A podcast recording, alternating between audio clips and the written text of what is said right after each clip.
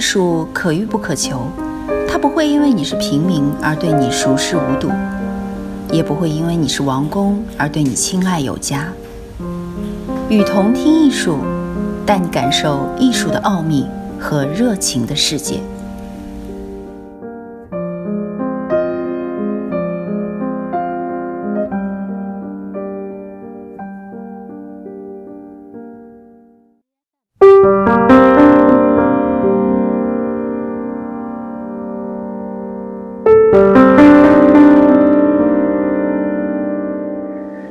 各位听众，大家好，欢迎来到与同听艺术，我是主播蒋旭。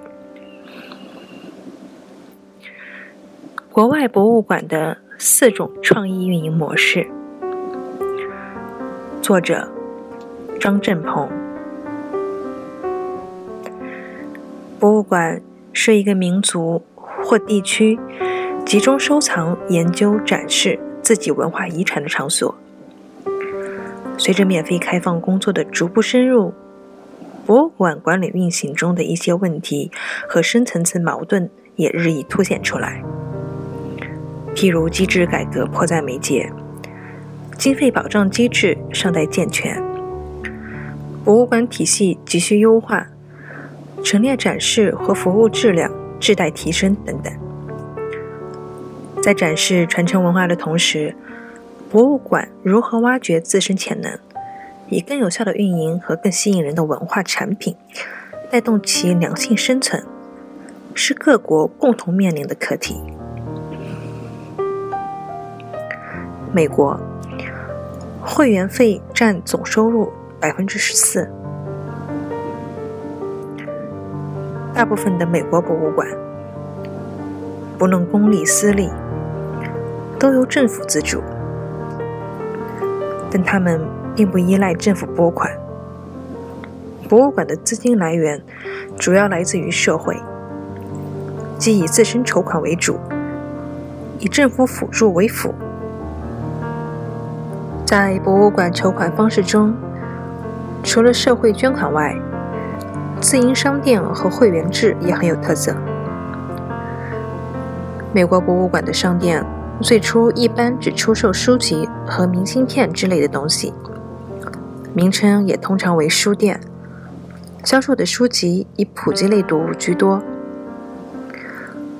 纽约大都会博物馆率先经营起其他与博物馆相关的商品，并大获成功，例如出售艺术复制品等等。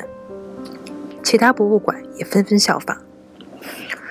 如今，大都会博物馆。每年艺术品开发的销售额就达到四五亿美元，但是出版经营书籍仍是其商品部的主要业务。他拥有一百一十五名专业顾问，有八千多种书籍，被视为全国出售艺术类书籍最好的场所之一。此外，大都会博物馆的会员费收入占到百分之十四。是位列第三的收入。会费收入具有来源稳定、无限制条件的特点，并且会员也是捐款的重要来源。每位会员都是潜在的财神，其带来的收入不仅仅是会费。因此，美国博物馆都很重视发展自己的会员组织。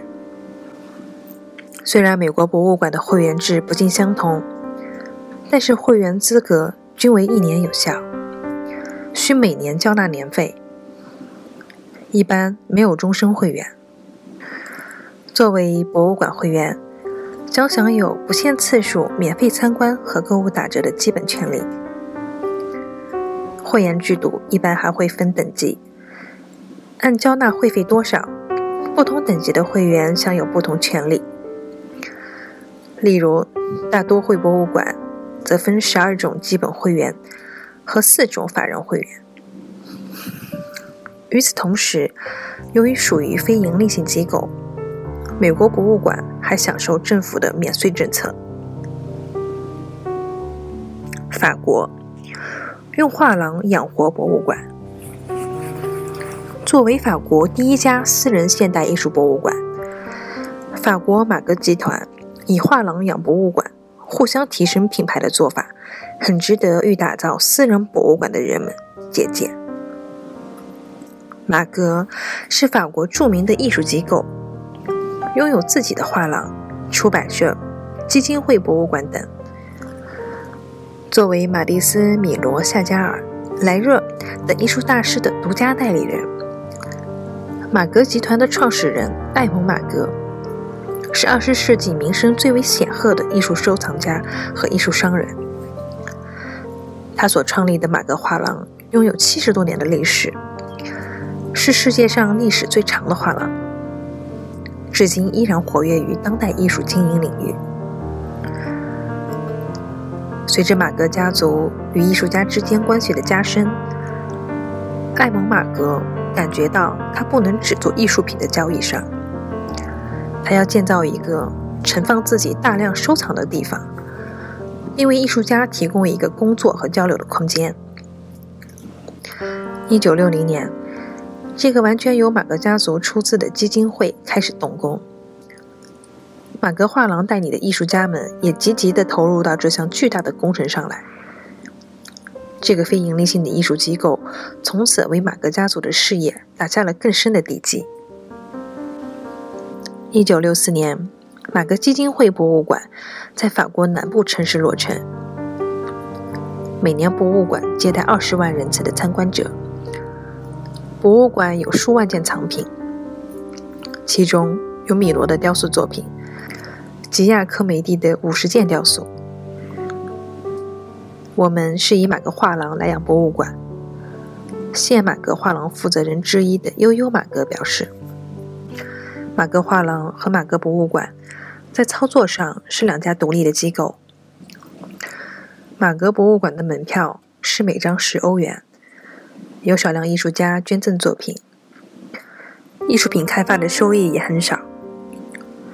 绝大多数藏品是马格画廊每年捐赠给博物馆的。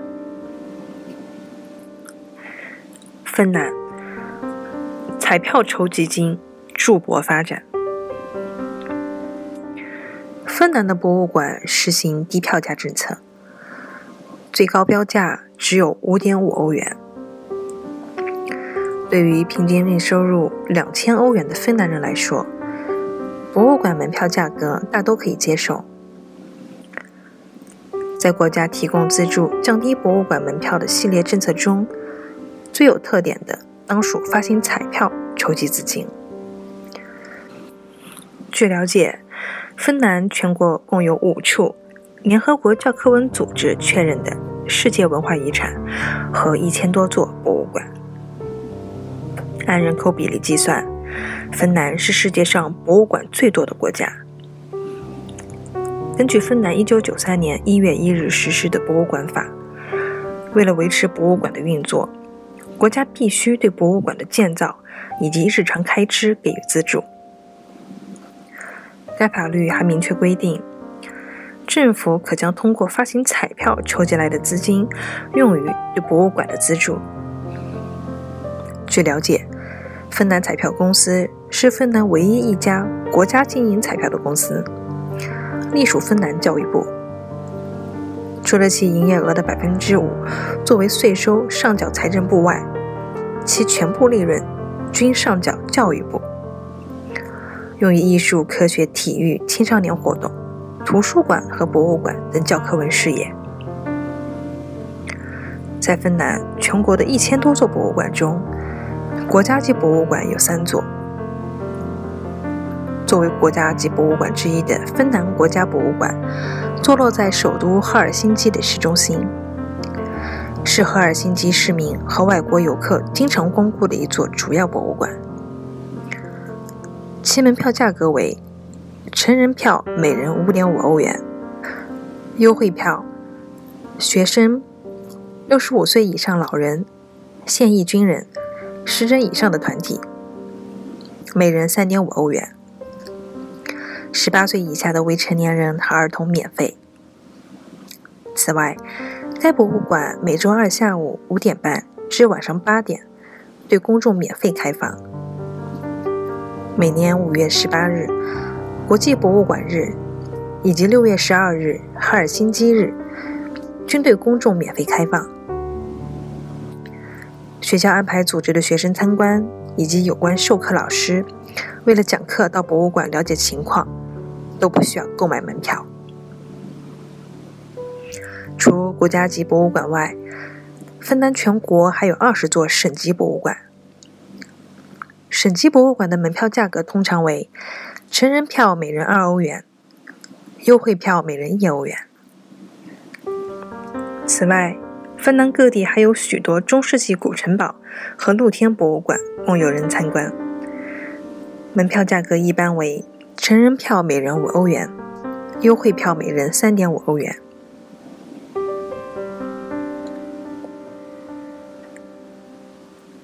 埃及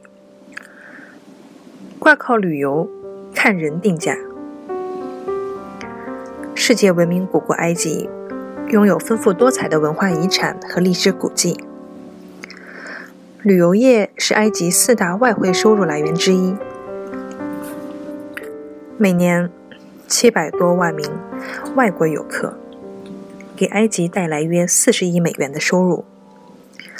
埃及博物馆。也是各旅行社行程单上重要的景点。埃及博物馆每天要接待上万名游客。这里是世界上最著名、规模最大的古埃及文物博物馆，收藏了古埃及从史前时期至希腊、罗马时期的雕像、绘画、金银器皿、珠宝、工艺品、棺木、石碑、纸草文书等，共三十余万件。大多数展品年代超过三千年，其中图腾卡蒙法老墓葬展示中，近五千年前的纯金棺和法老木乃伊金面具是古埃及文物中的极品，尤为珍贵。此外，埃及对于不同人群实行不同的票价标准。本国人参观博物馆的门票价格仅为游客的十分之一，甚至是二十分之一。学生和儿童的门票价格为成人的一半，残障者及老年人则可享受免票待遇。在埃及，博物馆本国成人门票价格为二埃镑。相当于两元人民币，外国游客则高达四十埃镑。本国人游览金字塔需要一埃镑，外国游客要花费二十埃镑。而在博物馆门票公示牌上，只有针对外国人的价格。本国人都知道他们的票价与外国人不同，所以会主动问询。售票员解释说：“据业内人士介绍，埃及对本国人和外国人实行差别如此之大的票价，是因为定价的出发点不同。向本国公众开放旅游景点是一项公益事业，是为了让国民更好地了解祖国的灿烂文化和悠久历史，从而激发他们更强烈的爱国心。”对外国游客收取相对较高的门票费用，则是为了挣取旅游收入。埃及文物保护的经费主要靠国家拨款，政府还规定，旅游景点门票收入的百分之九十上缴国家，并由财政部门返还给文物部，用于考古和文物保护事业。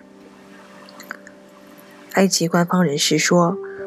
各博物馆每年用于文物保护方面的经费预算，基本都能得到满足。